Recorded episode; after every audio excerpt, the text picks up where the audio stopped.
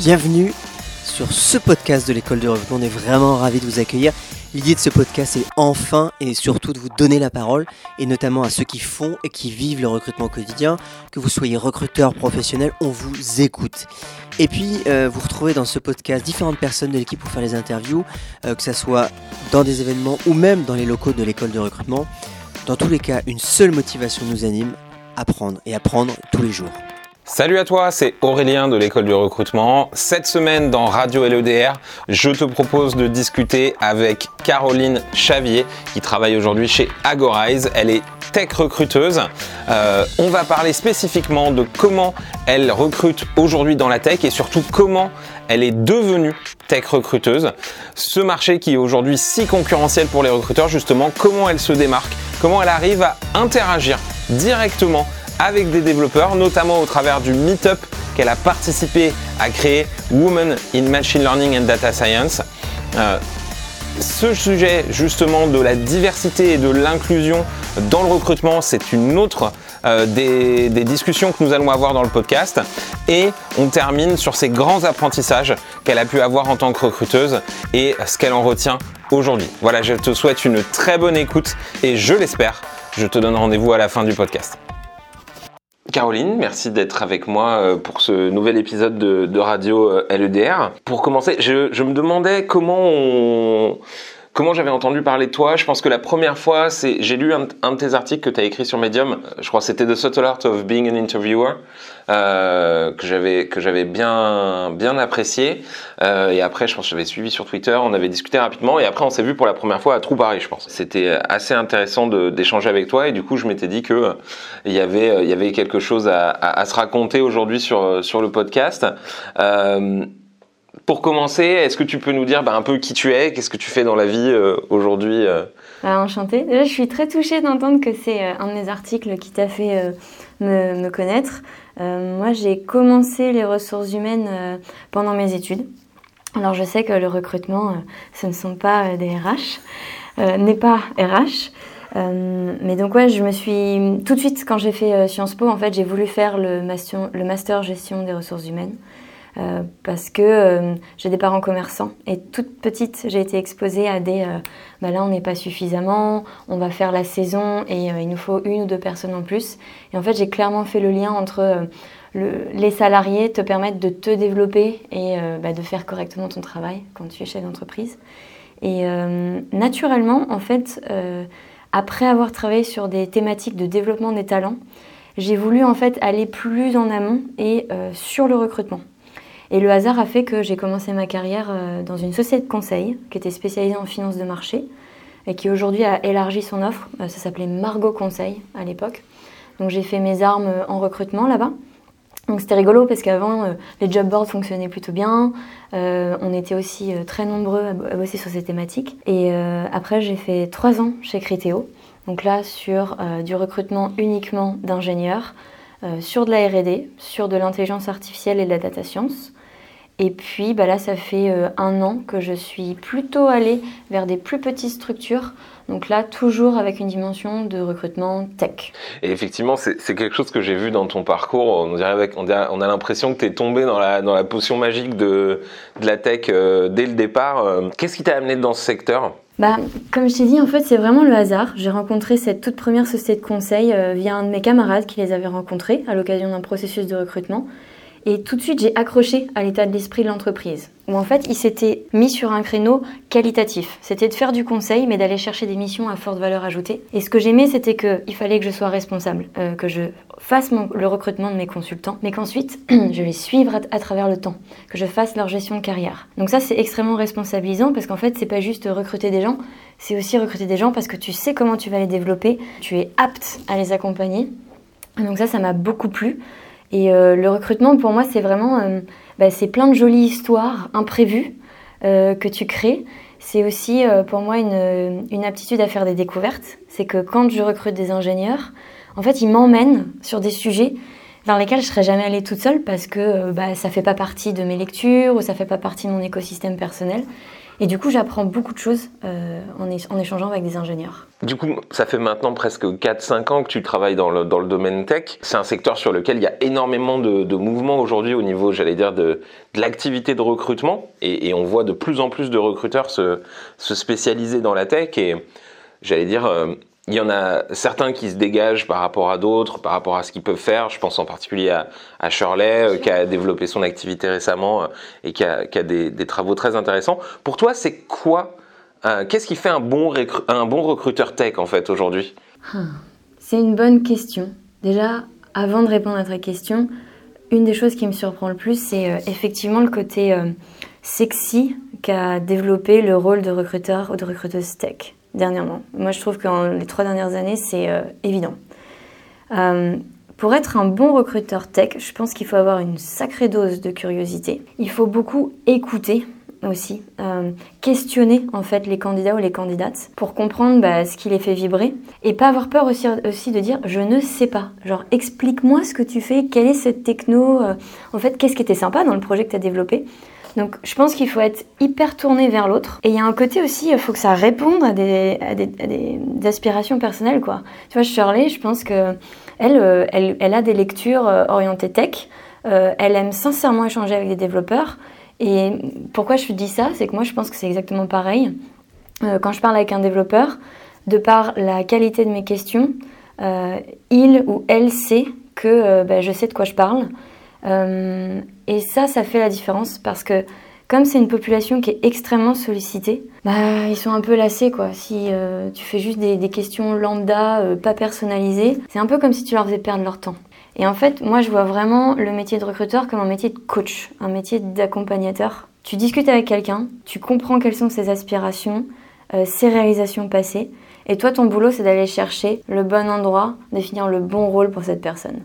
Et si tu fais ce travail-là, bah normalement tu fais comprendre à l'autre que you care, c'est important, et donc là ça marche.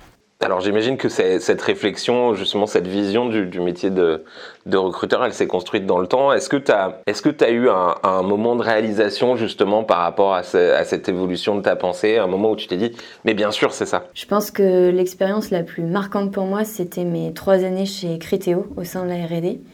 Parce que, en fait, je sortais de deux ans où, si tu veux, je faisais et de la chasse, et des job boards, et des relations écoles. Et là, en fait, il a complètement fallu que je repense euh, ma façon d'approcher et aussi de me marketer. Avant, je n'avais pas besoin de me marketer. Euh, pourquoi? Parce qu'en fait, les entreprises auxquelles je faisais face, c'était Facebook, Google, Microsoft, Amazon.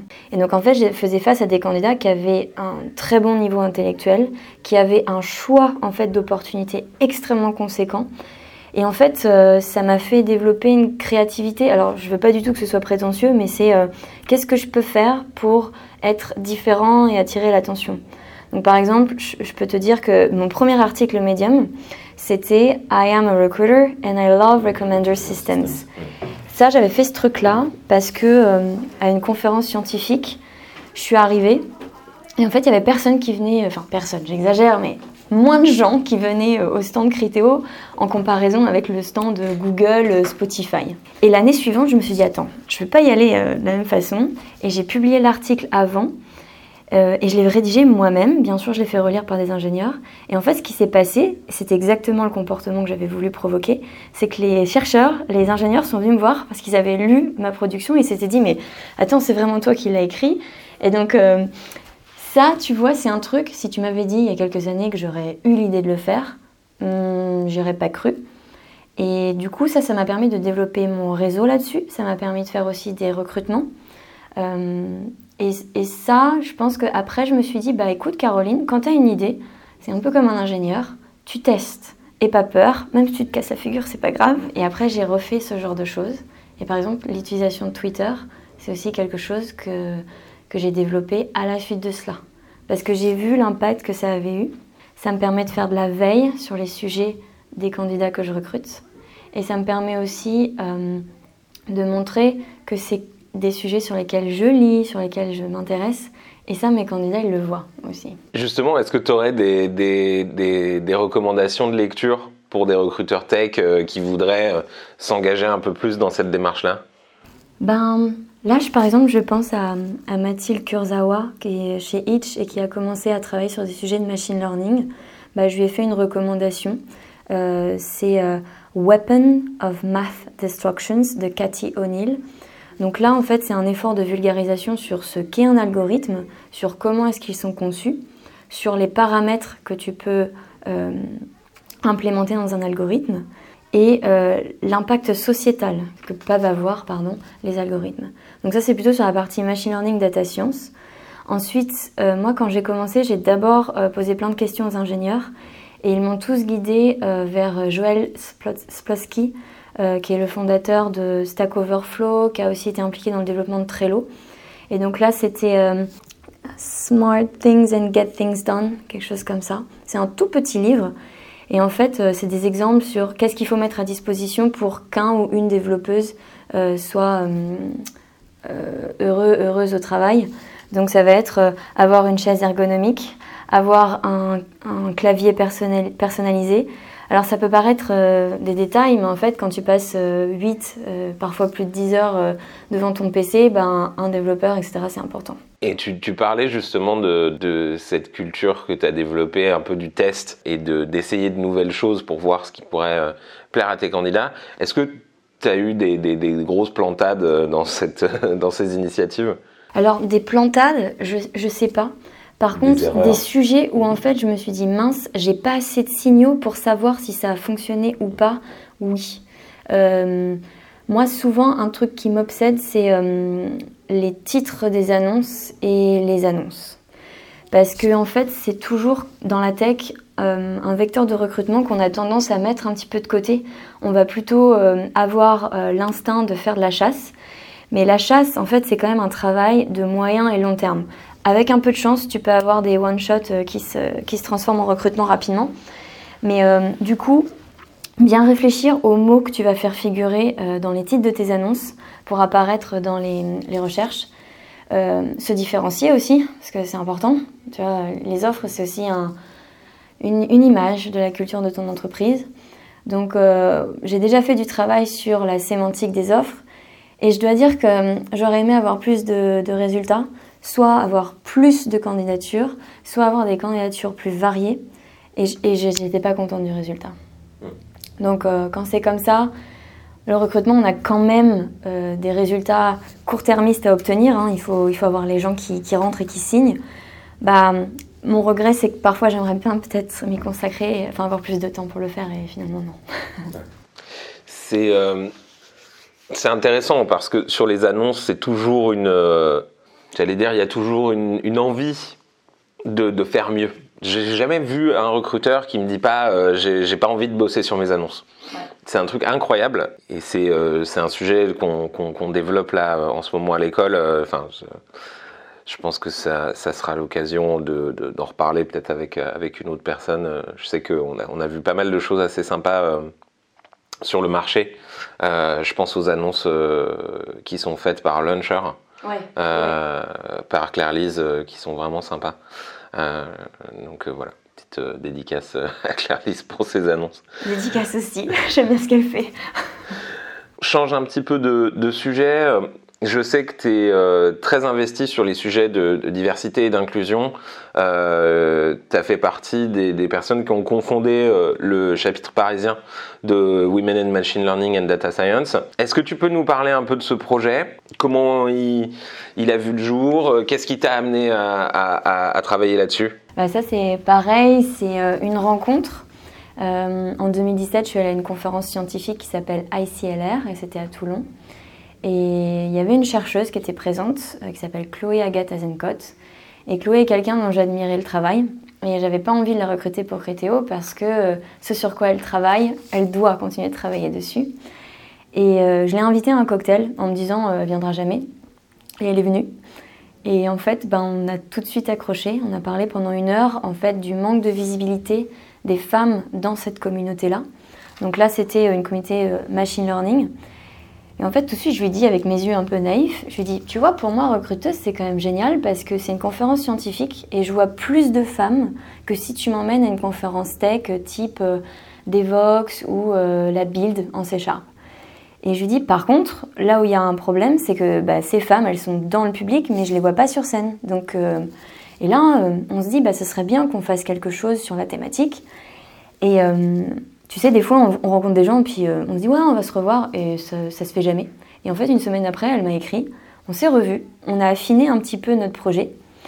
Et donc, on voulait faire un, événement où on allait mettre en avant des femmes dans le machine learning.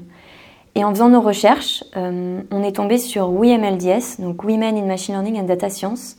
Et à l'époque, il n'y avait qu'un seul chapitre en Europe. En fait c'est un réseau mondial qui a été fondé en 2013. Et on s'est dit, bah attends, on va leur écrire et on va leur demander si euh, quelqu'un s'est porté volontaire pour créer le truc. Bah non. Et donc bah, on a créé une équipe de quatre personnes. Donc il y avait euh, une développeuse en machine learning, une data scientist, une chercheuse, donc Chloé, et moi. Et moi, j'ai été un petit peu maline, c'est que je me suis pas mise du tout en avant parce que comme je ne suis pas ingénieure, j'ai laissé les filles en fait initier les premiers contacts avec l'équipe fondatrice. Et euh, en fait, à l'époque, il y a eu aussi James Damore qui avait euh, écrit 10 pages où il descendait en fait la politique diversité de Google. C'était en juillet 2017. Et si tu veux, ça, ça nous a forcé aussi à faire très attention aux mots qu'on allait employer, à comment est-ce qu'on allait marketer l'événement. Et très tôt, nous, ça a été clair qu'on voulait un événement où on mettait en lumière des ingénieurs, des chercheuses, mais on voulait aussi un événement qui soit ouvert à tous. Par contre, dans les intervenantes, c'est uniquement des femmes, sauf quand on fait des panels, où là, euh, on peut mettre de la mixité, parce qu'on n'a pas envie de reproduire euh, les mêmes biais, en fait.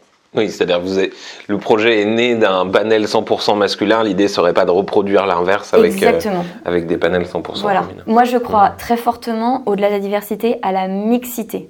Et c'est euh, la mixité de genre, la mixité sociale, la mixité culturelle. Euh, je pense que peu importe ce que tu fais, c'est ça qui fera que tu seras bon. Et donc cet engagement-là dans WMLDS, qu'est-ce qui t'apporte en tant que recruteuse au quotidien s'il t'apporte quelque chose. Mm. La première chose que je peux te dire, c'est que je ne l'ai jamais fait pour pouvoir recruter. Je l'ai toujours fait parce que... bon là, j'ai fait une confidence. Euh, bon, je suis diplômée de Sciences Po et en fait, je suis assez dure avec moi-même. Et parfois, j'ai un peu honte de n'être que recruteuse. Et, euh, et j'avais honte en fait de ne pas avoir d'implication associative en parallèle de mon métier. Et en fait, euh, ce meet-up-là, ça me réconcilie parce que pour moi c'est un acte citoyen. C'est euh, aider les femmes à avoir plus confiance en elles, à l'idée de partager leurs travaux, à l'idée de prendre la parole en public, euh, leur donner les outils pour commencer à développer un réseau, euh, parce que c'est extrêmement important, peu importe ce que tu fais comme métier.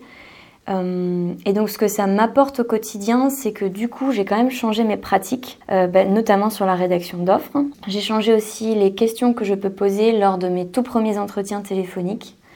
Euh, je fais beaucoup plus attention, au-delà des compétences techniques, donc des hard skills, à aussi bah, les soft skills des personnes avec lesquelles je parle. Et donc même quand je recrute un homme, en général, je lui pose des questions sur euh, bah voilà, est-ce que vous vous rendez à des meet-up, euh, est-ce que vous avez déjà mentoré des femmes euh, à l'occasion de votre parcours. donc ça a changé en fait, je dirais pas changé, ça a peut-être amélioré mes pratiques. Et ça m'a fait surtout les questionner. En travaillant sur ces sujets-là, j'ai beaucoup lu sur les biais inconscients.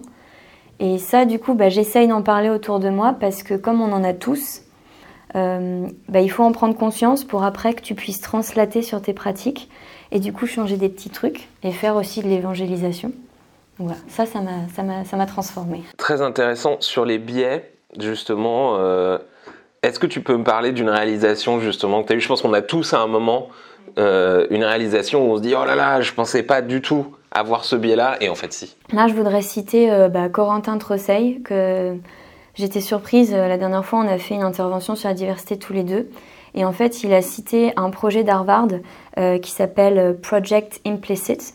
Donc c'est un set de questions auxquelles tu réponds. Alors c'est en anglais, donc si on se sent pas à l'aise, ça peut être un peu gênant.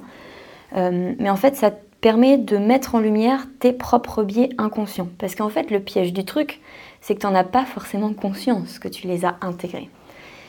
et que c'est pas un gros mot. En fait, c'est pas une tare, c'est pas un défaut, c'est juste le fonctionnement du cerveau qui fait que bon, bah ça arrive. Donc le project implicit, ça te fait avoir des yeux, euh, euh, ça te fait avoir des résultats sous les yeux, euh, chiffrés avec des mots. Et donc moi je sais que ce que ça a changé, c'était bah comment est-ce que je choisissais les mots de mes annonces, parce que du coup ça guidé. Et je me suis rendu compte aussi et là, j'ai un peu honte, mais il faut le reconnaître parfois, et parce que je pense que d'autres ont peut-être pu faire la même erreur. C'est que j'ai déjà entendu, ouais, euh, les meufs, de toute façon, dans les écoles d'ingé, euh, c'est jamais celles qui font euh, le code dans les projets, c'est elles qui font. Et en fait, j'avais un peu intégré, mine de rien, que les femmes dev, bah, elles allaient plutôt vers les sujets de QA, donc de qualité de code, qu'elles allaient plutôt sur la gestion de projet. Et en fait, je ne faisais que reproduire euh, des comportements parfois euh, initiés par des professeurs qui disaient aux filles non mais non mais va pas faire du développement, euh, fais gestion de projet quoi, ou de la MOA. Et ça, ça m'a fait changer ma façon de sourcer. C'est que bah j'ai sourcé plus de femmes parce que voilà elles sont déjà moins quand tu fais ton boulot de chasseur. Et bah je m'en fous, j'y vais, je vais les chercher. Et même si c'est pas les meilleurs, ben je les coach et je les aide. Enfin je leur donne les mêmes clés qu'aux candidats. Euh, pour bah, se préparer aux entretiens, je leur donne des lectures et voilà, et je les coach. Parce que je me suis dit, bah, il faut aussi leur donner confiance. Euh, et il y en a qui n'ont pas besoin du tout de ça. Mais ça, ça m'a fait changer aussi euh, ma pratique de sourcing. J'ai deux questions qui, me viennent. Je vais commencer par, par, la première, revenir un tout petit peu à, la partie, à la partie meet-up. Mm-hmm. je sais qu'il y a quand j'interagis avec des recruteurs, il y a beaucoup qui me, en particulier dans la tech, qui me demandent oui, mais euh, comment je fais si je veux aller à un meet-up pour euh, pas être un relou, en gros, euh, et être le recruteur de service qui se pointe et qui, est là pour, pour emmerder, en gros, qui va finir par emmerder parce qu'on n'est pas, au final, on n'a peut-être pas notre place. Comment on fait pour justement gagner cette légitimité quand on vient à, ce type d'événement-là? Tu viens de le mentionner. Enfin, je pense que la légitimité, c'est un gros sujet, tu vois, quand tu es recruteur tech. Parce que honnêtement, si tu jamais euh, codé une ligne de code de ta vie, ou que tu sais pas ce que c'est qu'un algorithme, euh, tu te sens pas forcément à même d'aller euh, titiller quelqu'un qui dont c'est le métier depuis plusieurs années ou qui commence sa carrière là-dedans. Je crois beaucoup au pouvoir de la préparation et au pouvoir des questions. Tu dois commencer par bah, je ne sais pas. Donc il faut poser des questions pour montrer que tu t'y intéresses obtenir les bonnes lectures, les bonnes ressources. Et après, tu fais ton miel de tout ça et tu itères là-dessus. Et tu rajoutes des couches de connaissances et tu rajoutes des couches de connaissances. Et en plus, on a un côté cool, c'est que quand tu es toujours au téléphone avec des gens, ben, mine de rien, ils t'apprennent aussi des trucs, quoi. Au début, tu commences par comprendre la différence entre du développement from scratch versus de la maintenance évolutive, euh, les problématiques d'architecture, des choses comme ça. Tout ça, tu fais ton miel. Et donc, quand tu vas à un meet-up et que tu es recruteur, euh, je pense qu'il faut se préparer. Déjà, tu regardes les thématiques qui vont être abordées, tu regardes les parcours des gens, et puis bah, tu vas franco quoi. Bonjour, j'ai vu que vous aviez écrit euh, tel article, ou bonjour, j'ai vu que vous utilisiez tel techno. Moi, je commence dans le métier. Euh, quel conseil est-ce que vous pourriez me donner pour que bah, je comprenne davantage ce à quoi ça sert? Voilà. moi, j'appelle ça la bonne intelligence. Il ne faut pas se sentir moins utile ou il faut pas se dévaloriser soi-même, mais il faut quand même accepter de pas être en pleine possession de ses moyens. Et ça, c'est peut-être pas toujours le truc le plus simple. C'est sûr. Et ma deuxième question, c'était, on, a, parlé euh, pas mal là, de, diversité, d'inclusion. C'est un sujet sur lequel euh, on voit souvent un peu des grands discours, euh, j'allais dire au niveau entreprise, etc. mais quand on est recruteur, concrètement, Qu'est-ce qu'on peut faire euh, pour agir sur le sujet euh, dans son quotidien? Hmm. Alors déjà, euh, là c'est mes prochains articles. En fait, je suis en train de préparer des articles sur justement cette thématique-là. Parce que je suis un, peu fatiguée d'en entendre parler de façon conceptuelle et théorique. Et j'ai envie juste bah, de partager toutes les ressources que j'ai pu lire ou collecter pour que bah, voilà, quand tu commences from scratch, bah, qu'est-ce que tu peux lire, qu'est-ce que tu peux faire surtout. Et en plus, les ressources sont majoritairement euh, en Angleterre, enfin en anglais, pardon, parce que c'est beaucoup dans les pays anglophones. La loi est différente, la culture est différente, la façon dont on nomme en fait la diversité et les différentes catégories, euh, les différentes minorités sont différentes. Donc, ce qu'on peut faire de façon pragmatique, il faut regarder euh, ben, les politiques RH, comment elles sont communiquées sur les sites internet, sur les offres. Euh, si on voit rien, je pense qu'en tant que candidat, il faut aussi poser des questions si c'est des thématiques sur lesquelles hum, on est hyper, hyper sensible. Il faut beaucoup regarder les grandes entreprises parce qu'il ne faut pas se mentir, aujourd'hui ce sont elles qui ont les moyens financiers en fait euh, d'avoir des gens qui travaillent sur ces sujets-là. Euh, avec des politiques voilà, à la fois de communication, mais aussi de retranscription d'actions concrètes dans les équipes RH. Parce que tu vois, la diversité, c'est cool. Hein. Euh, sur le papier, tout le monde a envie de bosser dessus. Tu peux bosser sur tes pratiques de recrutement, mais après, en fait, il faut aussi travailler sur la partie inclusion. C'est comment est-ce que tu fais en sorte que tes gens y restent et ils s'épanouissent dans un environnement où il faut quand même le reconnaître. Bah, on est sur du euh, mâle, blanc, dans la trentaine, euh, diplômé de grande école. Bon, bah, comment est-ce que tu es inclusif quand euh, tu, tu, as 40-50 piges, quand tu es une femme, quand bah, tu viens pas des beaux quartiers de Paris, quand tu as fait qu'un bac plus 3 ou alors, oh, imagine, tu as eu l'audace de faire une reconversion professionnelle et tu as fait une école de code intense. Bah, tout ça, en fait, comment est-ce qu'on arrive à épauler les équipes RH et aussi les équipes en fait, bah, de dev et les managers? Parce qu'en fait, c'est aussi ça la résistance. Hein. C'est pas juste les équipes dirigeantes et les équipes RH, mais c'est aussi toi en tant que manager, ben, comment est-ce que tu peux t'assurer que tes pratiques, elles sont inclusives et qu'elles attirent des gens issus de la diversité Tu as un, exemple, une, justement, une fois où tu as pu, as pu voir cette, euh, dire, cette action d'inclusion mise en place de manière efficace? Euh, Là, je pense tout de suite à un panel de discussion qui a eu lieu sur comment en fait assurer qu'une population LGBTQ+ euh, se sente à l'aise. Donc c'était à la Société Générale, je crois que c'est le plateau, ils font de l'open innovation. Et ils ont invité une des membres euh, d'une organisation qui s'appelle Lesbians Who Tech et une journaliste qui était là en fait pour la questionner. Et en fait, ils ont rédigé un article médium avec sept grands points. Et je trouvais ça extrêmement pragmatique. Et pourquoi en fait je pense à cette thématique-là, c'est que euh, parler de diversité quand c'est des dimensions visibles, euh, ta nationalité, euh, ton genre, et éventuellement le genre on peut en discuter parce qu'il y a aussi l'aspect non binaire qui peut entrer en jeu. L'orientation sexuelle c'est quelque chose qui est de l'ordre de l'invisible. Donc les gens ne savent pas vraiment comment l'attaquer et en plus souvent l'argument ça va être bah, c'est une dimension privée qui n'a rien à faire au travail et en fait, de façon très pragmatique, ça a une incidence sur comment tu t'intègres dans une équipe, comment est-ce que tu te positionnes dans une équipe et donc comment est-ce que tu peux développer ta carrière. Donc euh, ça, c'est un des trucs pratico-pratiques que j'ai pu lire. Et il y a aussi les actions de l'autre cercle sur le sujet euh, qui invitent les entreprises à signer une charte. Et ils ont aussi, au-delà de cela, en fait, des formations de sensibilisation sur ces thématiques parce qu'en fait, voilà, comme ça touche à des sensibilités personnelles, euh, c'est bien de parfois faire appel à un acteur externe euh, qui va simplement, voilà, parler de statistiques, parler d'exemples et en fait faire comprendre aux gens qu'en fait c'est pas eux qui ont des problèmes, c'est aussi un petit peu plus global. Et ce qu'on peut faire, c'est juste essayer de changer nos pratiques parce que quand on s'améliore, ça améliore l'ensemble et c'est pour tout le monde, c'est pas juste pour une population. Et donc ouais, ça c'est un exemple que je peux donner pratico-pratique. Très intéressant, merci pour, pour, pour, pour, les, les échanges sur, sur, sur, ce sujet. Je reviens à, un autre de tes écrits euh, qui m'a intéressé, euh, qui était sur la, la relation entre le, recruteur et le sourceur. Et tu as, fait une, distinction très claire entre les deux métiers. Euh, J'aimerais comprendre pourquoi et du coup comment tu définis le métier de recruteur?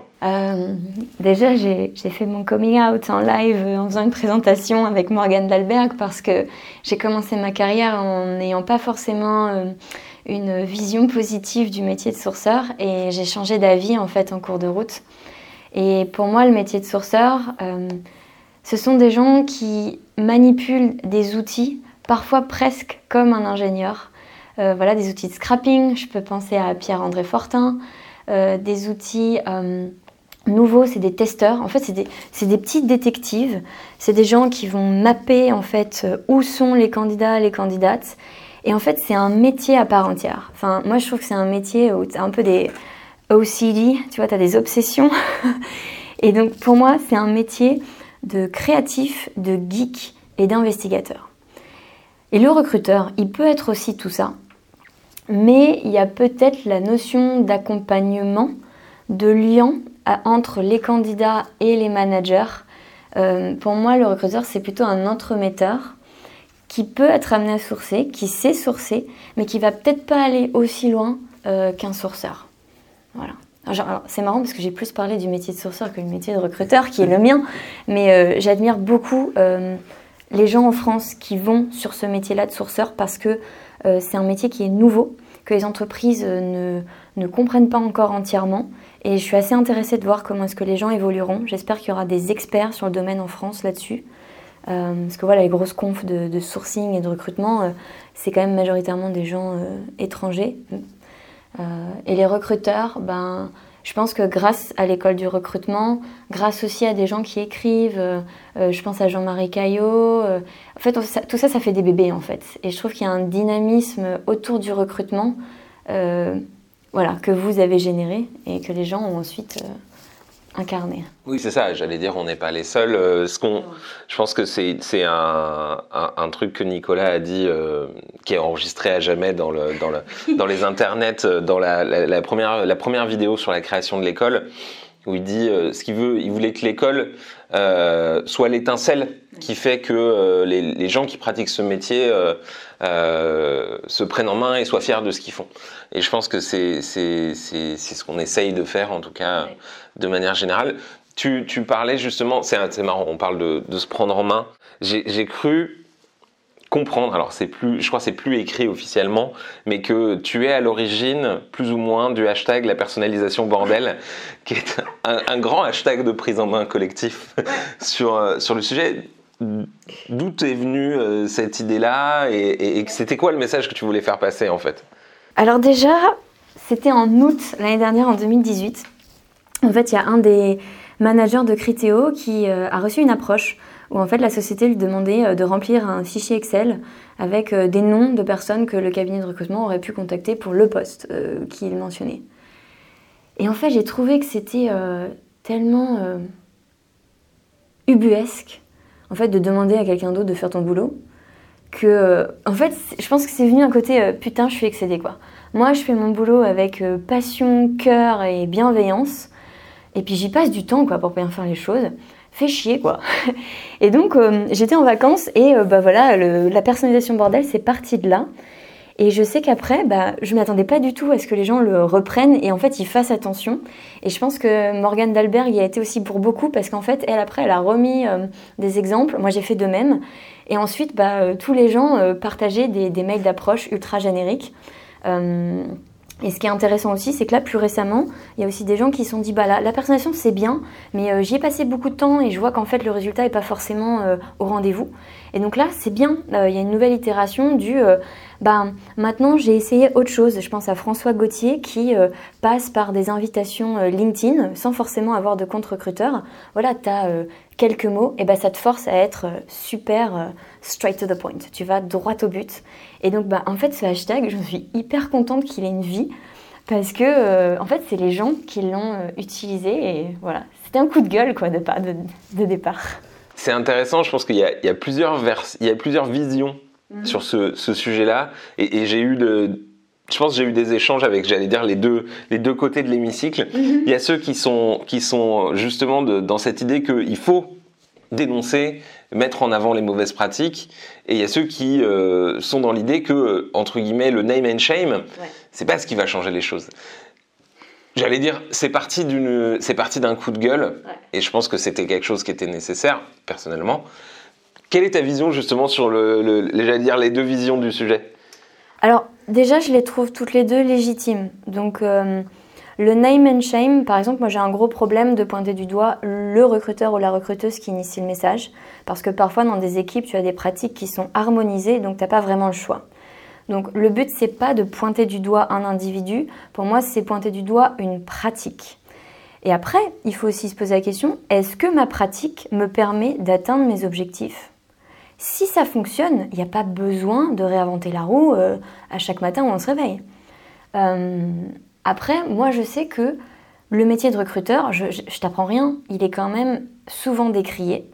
et alors le métier de RH, c'est la même chose. Hein. Les RH, c'est les gens que tu vois que quand tu as un problème, quoi, globalement. et en fait, en changeant les pratiques, on donne aussi une autre vision, une autre facette à notre métier. Et donc là, tu as mentionné Shirley je pense qu'il y a plein de devs euh, qui lui parlent parce qu'ils savent qu'elle va pas faire comme tout le monde, qu'elle va euh, comprendre ce qu'ils font, etc. Donc, ouais, les changements de pratique, ça passe, et c'est la même chose pour les changements de culture, ça passe par un côté un peu gratte-poil. Et après, tu te mets où tu veux, mais au moins ça te force à te poser des questions. Donc avec ça, je suis super à l'aise. Voilà. Après, euh, dire ce que tu fais c'est mal, ça n'a jamais été ma philosophie et je crois que ça sera jamais quoi. Quelques, quelques dernières euh, questions, j'allais dire, pour, pour clôturer globalement euh, cet échange. Euh, quel est le savoir que tu possèdes aujourd'hui que tu aurais aimé avoir au début de ta carrière? Alors, je vais te répondre. Le savoir que j'ai aujourd'hui et dont je n'avais pas conscience quand j'ai commencé ma carrière, c'est ma capacité à faire se rencontrer les individus. C'est qu'au-delà de faire du recrutement pour mon entreprise, euh, j'ai pu mettre en relation des gens qui aujourd'hui bah, travaillent ensemble, euh, qui euh, sont devenus des amis, qui collaborent sur des projets techniques. Et ça, je pense que c'est une de mes principales fiertés. Et je ne sais pas d'où ça vient. Je pense que oui, le fait que ma mère m'ait mise dans un magasin, enfin dans une boulangerie assez tôt, bah, du coup, ça te force à avoir un petit peu la tchatch et à pas être à l'aise en fait, parce que tu connais pas les gens que tu as en face, donc tu n'as pas le droit de le montrer. Euh, ça, c'est un truc ouais, que j'ai compris, notamment en développant le meet-up. Par exemple, le meet-up, c'est très dur de me parler après, parce qu'en fait, je fais des petits sauts de puce de 5 minutes et je connecte les gens. Et euh, ouais, ça, ça me fait plaisir. Parce que je le fais pas à des fins égoïstes, je le fais pour les autres. Justement, depuis que tu as commencé ta carrière, un peu, j'allais dire un peu à l'inverse, c'est pas exactement l'inverse, mais est-ce que tu te souviens d'un très mauvais conseil qu'on t'a donné? Euh, Moi, c'est plutôt les questions qu'on me demandait de poser en premier entretien. Euh, sur euh, des soft skills, la fameuse question sur les qualités et les défauts d'un individu que je détestais. Euh, en fait, je faisais la rebelle, je ne la posais pas. Alors, je pense qu'il y, a quelque chose d'intéressant à creuser parce que au cas où, au cas où on est quelqu'un qui nous écoute et qui se pose la question, c'est quoi le problème de cette question? Bah, C'est que tu n'apprends rien en fait. C'est que, en fait, un entretien, c'est. voilà, moi je cherche ça. Il faut pas faire du copier-coller quand tu fais du recrutement. Si tu recrutes quelqu'un qui a 100% des compétences que tu recherches, c'est un problème. C'est quelqu'un qui va se faire chier très vite. Il faut 70-80% des compétences et après, du coup, toi, tu complètes et tu développes la personne et tu la fidélises. Voilà, ça, c'est mon premier euh, constat. Et en fait, quand tu poses la question sur les qualités et les défauts, d'une, ça met toujours mal à l'aise. Ou alors, tu as les gens qui sont habitués, qui euh, connaissent bien euh, le jeu de l'entretien, et donc, en fait, ça biaise la réponse il vaut mieux aller poser des questions, tu vois, un peu plus indirectes euh, sur euh, que me euh, quels me diraient vos collègues actuellement sur vous, qui vous êtes au travail, voilà, comment est-ce qu'ils vous décrivent? Tu vois, ça c'est plus intéressant parce que en fait là, tu demandes pas à l'autre de s'auto-analyser, tu vas avoir peut-être un retour un peu plus juste. Et Ouais, moi cette question je l'ai jamais aimée. En plus elle est cliché. C'est comme si tu me disais euh, voilà un commercial c'est forcément euh, Jean-Claude Convenant avec les cheveux gominés. Et eh ben un, mauvais recruteur. Et je suis désolée s'il y a des gens qui posent la question. Je vous aime bien quand même. Mais euh, c'est. Enfin c'est pas un bon recruteur quoi. Tu peux aller au-delà en fait. Ou alors tu la poses et tu la complètes avec une autre putain de question. Voilà. Le message est passé. Euh... Est-ce que tu peux me parler d'un livre, d'une vidéo, d'une conférence qui t'a inspiré euh, dans ton métier de recruteur, de recruteuse? Ouais. Euh, alors là, clairement, tu vois, avant que tu me que tu me que tu viennes ce matin, euh, j'ai horreur des gens qui prennent la parole et qui vont énoncer des lieux communs et pas donner, pas donner de référence pour aider les autres en fait. et Facebook a fait un très gros travail il y a euh, plusieurs vidéos, donc c'est plusieurs heures, sur ce que sont les biais inconscients et comment est-ce que tu peux les contrebalancer. Et il y a notamment une vidéo sur l'impact de la maternité et donc sur le retour à l'emploi euh, des, salariés euh, femmes. Euh, et en plus, ça c'est intéressant parce que tu vois, dans certains pays, en fait, tu as euh, un congé parental qui est équivalent homme-femme. Donc en fait, si tu l'étends, ça, va au-delà des femmes de tes équipes. Ça peut concerner en fait l'ensemble de tes équipes. Donc j'inviterai les gens à regarder. Euh, c'est Facebook Unconscious Bias Training. c'est un super truc. En tout ça, les, les œuvres, livres et autres éléments cités, je les réintégrerai dans les, dans les, dans les notes du podcast là-dessus, comme ça vous pourrez vous y référer directement. Pour terminer, est-ce que tu connais un recruteur ou une recruteuse que tu aimerais entendre sur le podcast que je dois aller euh, poursuivre, euh, harceler euh, pour venir parler avec moi? Je vais continuer mon travail de mise en lumière des femmes et des personnes talentueuses et je te conseillerais Mathilde Kurzawa parce que je pense que elle s'est auto-formée au métier de sourceur. Elle est sensible à, la diversité, elle a travaillé à l'étranger, donc je pense que ça, ça l'a aussi beaucoup modelé dans sa façon de réfléchir. Et je trouve que c'est quelqu'un qu'il faut garder dans son radar parce que je pense qu'elle va faire des choses intéressantes. Merci. Bah, Mathilde, si tu nous écoutes, euh, appelle-moi et de toute façon, je t'appellerai. Voilà. Euh, Caroline, merci pour, euh, pour le temps passé ensemble. Avant qu'on se quitte, où est-ce que les gens peuvent te suivre pour connaître la suite de ton histoire? Ouais, bah, Principalement sur Twitter, Miss Caroline underscore C, donc Caroline Chavier. Et puis bah, sur Medium, comme je t'ai dit, je suis en train de plancher sur une série d'articles sur comment recruter euh, des salariés euh, issus de la diversité et de la mixité. Donc Medium. Ok, ah, les liens des deux comptes seront euh, dans les notes. Merci encore Caroline et puis bah, une très bonne journée. Merci Aurélien, à la prochaine. Toutes mes félicitations, tu es arrivé à la fin de cet épisode de Radio LEDR, le podcast où les recruteurs parlent aux recruteurs. Tu as aimé ce que tu as entendu? Trois manières de nous aider à partager la voix de la résistance. Envoie-le à un recruteur ou une recruteuse que tu aimes bien. Parle-en sur les réseaux sociaux en utilisant le hashtag radio LEDR et laisse-nous des étoiles, 5 de préférence, mais c'est comme tu veux, sur Apple ou Google Podcasts. Tu as peur de rater le prochain épisode? Abonne-toi sur ton application de podcast préférée. Tu peux nous retrouver sur Spotify, Apple Podcasts, Google Podcasts ou même SoundCloud. Et pour patienter, tu peux retrouver toute l'actualité de l'école du recrutement sur LinkedIn, sur la page l'école du recrutement ou sur Twitter at LEDR France. D'ici là, je te laisse avec une seule mission, être fier d'être recruteur.